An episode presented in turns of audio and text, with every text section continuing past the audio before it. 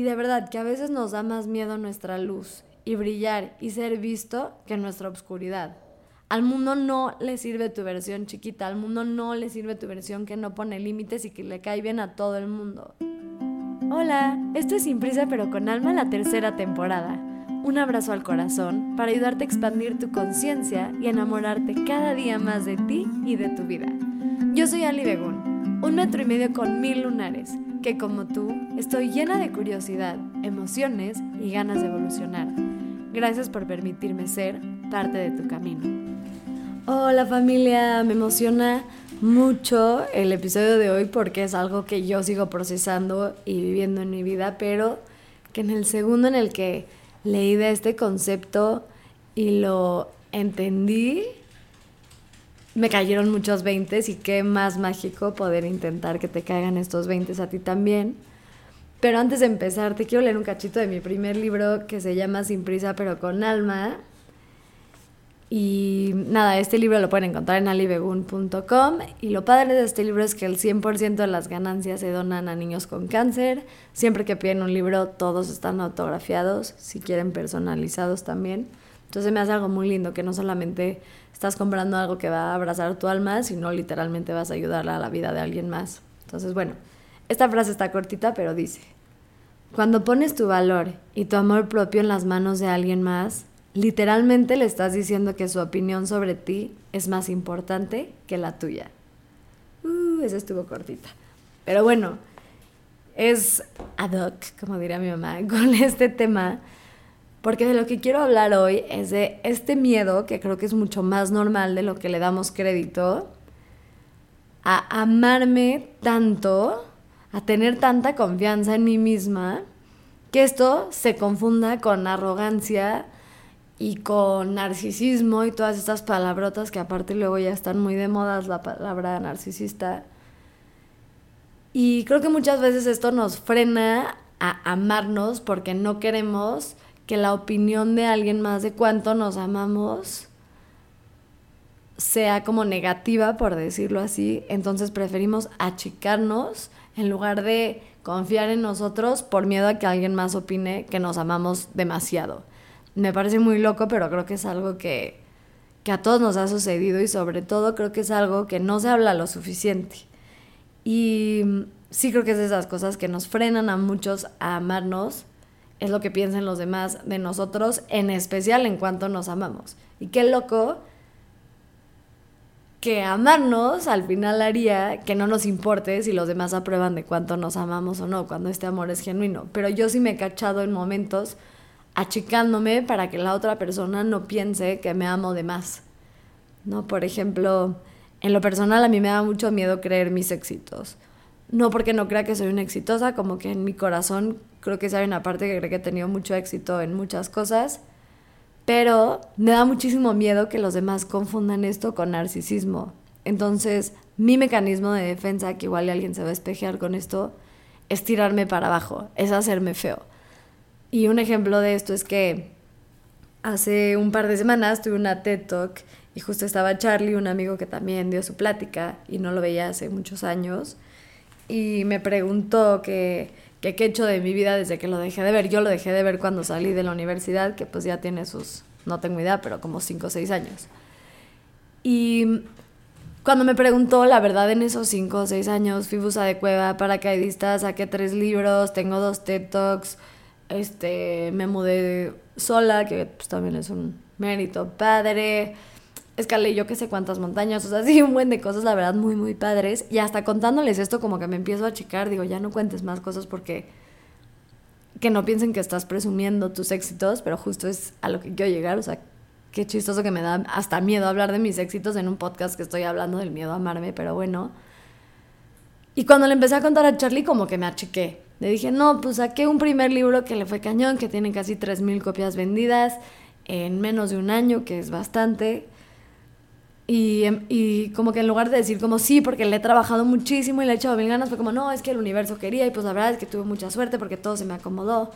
Y luego le conté de que no, pues tengo un podcast, pero pues no le va tan bien, mejor ni lo escuches, me da pena que lo escuches. O sea, todo el tiempo como bajando todo lo que he logrado, tirándome al piso para que Charlie no pensara que yo llegué a dar mi plática con la arrogancia de que soy una picuda. Y lo que hace esto es que al final, aunque yo en el corazón sienta que sí soy picuda, no me permito realmente sentir los éxitos. Y la mente se educa en, en no lo que piensas, sino en lo que haces. Entonces el a mí frenarme de decirlo lo que he logrado por miedo al que dirán es enseñar a mi mente que no he logrado tanto y por ende daña más mi autoestima. Y me parece algo increíblemente común y loco, como ya lo dije, el miedo a amarte tanto que caigas en arrogancia a los ojos de los demás, aunque tú sepas en tu corazón que no es arrogancia, da miedo. Y creo que esto se traduce como en varias partes. Y con la primera que quiero hablar, donde me he dado cuenta que por lo menos en mi vida se traduce mucho, es el miedo a poner límites. Porque creo que los límites a veces nos da miedo ser duros o poner límites porque nos da miedo la percepción que alguien más va a tener de nosotros. Entonces preferimos achicarnos y ceder en lugar de decir como no, esto no me late, pero ¿cuántas relaciones no ponemos antes que la que tenemos con nosotros mismos porque preferimos cargar con nuestro propio rencor y con ese dolor de no haber puesto un límite que fallarle a alguien más. Y creo que mucho de esto otra vez viene con el no querer decir no quiero esto porque el otro va a pensar como, ay, o sea, también está loca, ¿por qué pone este límite? ¿No? Entonces, ¿cuántas cosas no le decimos a alguien que no queremos por miedo a que esa persona piense que no nos merecemos ese límite? Y no le hacemos ningún bien a nadie cuando no ponemos límites. Al final el poner límites es también ponernos en primer plano, que ahorita voy a hablar más de eso, y al final haces mejor al mundo cuando te pones en primer plano. Yo hago un entre paréntesis rapidísimo, es una mini frase, pero que la tengo todo el tiempo en la cabeza. Te recuerdo que decir no es un enunciado completo a veces como que decimos no y nos queremos justificar más, no, porque yo, no, o justificar, no sé, lo que, por lo que decidimos no. Por ejemplo, a mí ahorita me invitaron a dar un retiro, la verdad no quería, me dio pena decir que no, no pude poner ese límite, voy a ir al retiro. Y me dio miedo decir que no porque no encontré el pretexto para no ir, porque en realidad no tengo ningún pretexto más que quiero estar con mi pug en mi casa este fin de semana y no voy a poder. Entonces me dio pena, pero no hubiera sido una respuesta completa. No, mil gracias por pensar en mí. Chido, bye. No, eso es un entre paréntesis importante. Pero regresando al tema de los límites, no es arrogancia cuando tú le enseñas a alguien cómo tratarte con respeto. De repente confundimos esto y puede ser a veces porque no somos muy buenos comunicando, pero por ejemplo, no sé, si estás saliendo con alguien y para ti es importante que te mande un mensaje todos los días en la mañana. No estás exigiendo demasiado si para ti es algo importante que te hablen diario. No es arrogancia decir como, ah, pues porque yo soy tan chida y todo el mundo me busca, entonces pues tú me tienes que escribir diario, si no, ya no quiero. Si no, le puedes decir a alguien con respeto como, oye, a mí me gustaría que me escribas diario y no confundas eso con pensar que, pues es que otros lo harían o por pensar como como si tú no lo haces, alguien más lo va a hacer. Ahí es arrogancia, pero pedirle a alguien que te trate como tú quieres, poner un límite, todo esto son formas de demostrarte amor constantemente y nos da miedo ponerlos porque preferimos otra vez poner adelante la percepción que tenga alguien más de nosotros que achicarnos. Y existe un punto medio, obviamente, entre ser una persona medio, ay, no sé cuál es la palabra, pero como, pues sí, alguien mala onda, por no decir pen, y ser un pushover, alguien que puedas empujar muy fácil. Y eso literalmente lo encuentras, ese punto medio clave, lo encuentras en el día en el que te das cuenta que tienes mejores cosas que hacer que ser querida por alguien más. Y te voy a repetir esa frase porque es muy mágica. Espero que te des cuenta que tienes mejores cosas que hacer que ser querido por alguien más. Y además de los límites, te quiero hablar de otra parte donde me doy cuenta que nos da miedo también. Esta parte que seguramente alguien también sabe despejar es que a veces también esto se traduce a no dejarnos evolucionar por caber en el molde de la percepción que alguien más tiene sobre quiénes somos. No sé si te ha pasado que de repente te cae un 20 grande y literalmente como que en un lapso corto de tiempo cambias tu versión, ¿no? Y te vuelves otra versión de ti con diferentes opiniones, cosa que todos hacemos, todos evolucionamos constantemente. Pero te da miedo ser esa versión tuya porque las personas a tu alrededor ya tienen un concepto de cómo eres. Entonces prefieres otra vez achicarte porque no sabes cómo cambiarle a la percepción de los demás de ti y porque aparte cambiarle la percepción a los demás a veces es más difícil que la percepción que tú tienes contigo, ¿no? O sea, a veces yo puedo decir como, no sé, justo esta semana me pasó algo muy chistoso. Yo ya no me llevo mucho con mis amigas, que eran mis amigas en prepa. Y justo una amiga salió con, con una de estas amigas y habló mal de mí.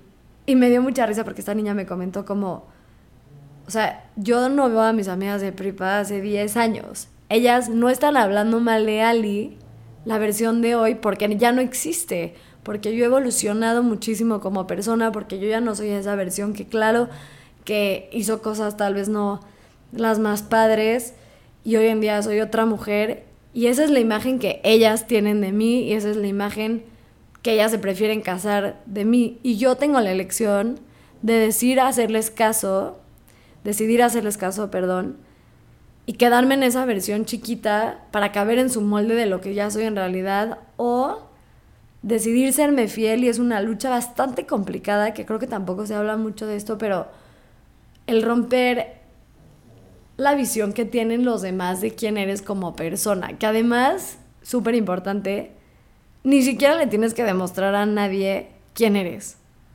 O sea, eso no importa. Pero a veces, por miedo a que las demás personas no puedan entender esta versión nuestra, preferimos empujarla, achicarla, hacernos menos hacernos diferente a lo que ya somos por cumplir la expectativa de alguien más de cómo vamos a reaccionar. No sé, quiero pensar en más ejemplos de esto porque creo que es un tema súper importante, pero por ejemplo, yo toda la vida he sido muy desorganizada, muy, o sea, me cuesta mucho trabajo el orden y tuve un novio que era súper organizado, duré muy poco, pero de las cosas más lindas que me dejó dentro de muchas cosas padres, era un novio súper estructurado.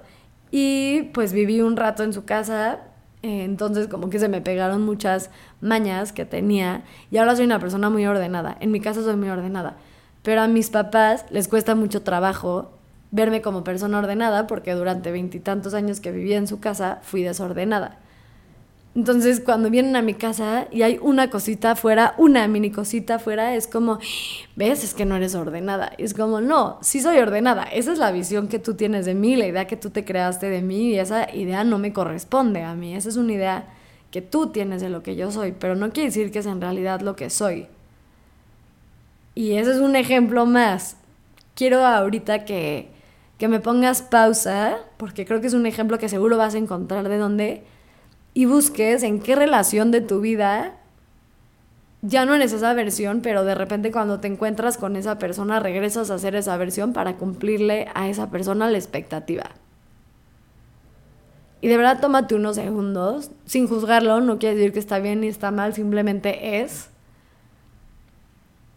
Pero no sé, luego pasan relaciones, ¿no? Que siempre eres la persona que cuando se pelea reacciona. Y ya cambiaste porque la tu novio te dijo, oye, pues reaccionas horrible cuando te quiero decir algo, lo lograste procesar y lo cambiaste, pero tu pareja ya tiene tanto esta idea de que eres una persona que le dices algo y explota, que aunque tú reaccionaras diferente, va a empujar tus botones hasta que tú explotes, porque para esa persona tú eres la que explota. Y lo hace obviamente a nivel inconsciente. O bueno, tal vez sí consciente y como que pues nada más te quiera ahí empujar un botón, pero puede que te empuje a hacer esa versión de manera inconsciente. Y de por sí cambiar es difícil, de por sí cambiar toma mucho valor, mucho trabajo interno, mucho proceso, el mejorar como persona, como para parte de eso cargar con el tener que cambiar la idea que los demás tienen de nosotros. Y esto es porque buscamos todo el tiempo la aprobación. Y lo difícil de la aprobación es que son como papas abritas, de que Cuando empiezas a sentir mucha aprobación de la gente, se siente tan bien que la buscamos todo el tiempo, pero también nos abandonamos en la búsqueda de aprobación ajena, dejamos de aprobarnos a nosotros mismos. Y creo que es algo muy difícil, entonces no quiero cerrar esto todavía, nada más te quiero como regresar a este final bonito. Te voy a dejar dos tareitas para que no se quede como algo lindo que pusiste por allá. La primera es la que ya te había dicho, de intentar ver en qué área de tu vida eres esta versión que ya no eres porque otra persona no ha logrado cambiar la percepción de la persona que sí eres. Tómate un ratito para pensar, eso no tiene que ser una, puede haber muchas áreas. Y la segunda es, ¿qué límite no pones por preferir la aprobación de alguien más que la tuya? Y para cerrar esto te quiero regalar algo que es que amarte de verdad es el regalo más bonito que le puedes hacer a la vida. Amarte no es un acto egoísta y tampoco es sentirte más que los demás. El único acto de amor propio que empieza a ser egoísta es en el momento en el que esperas que los demás te pongan primero. Y de verdad que a veces nos da más miedo nuestra luz y brillar y ser visto que nuestra oscuridad. Al mundo no le sirve tu versión chiquita, al mundo no le sirve tu versión que no pone límites y que le cae bien a todo el mundo. Al mundo le sirve tu versión que brilla, tu versión que es sí misma, tu versión que no la prueban todos, sino tú. Y te recuerdo que yo como tú sigo dándome cuenta que no importa cuánto me amen los demás, si no me amo y no me acepto a mí misma. Espero escucharte la semana que entra, que no se les olvide que si no entendieron algo, que si quieren lo que necesiten, siempre me pueden contactar en mis redes, arroba alibegun. Si les gustó este podcast o cualquier otro episodio, no saben la diferencia que a mí me hacen cuando comparten lo que hago. Me es muy difícil hacer podcast porque me gana mucho el síndrome del impostor. Y muchas, muchas gracias por permitirme tal vez sumar con un concepto chiquitito a tu vida y tratar de hacer que tu vida cada día sea mucho más mágica. Muchos besos.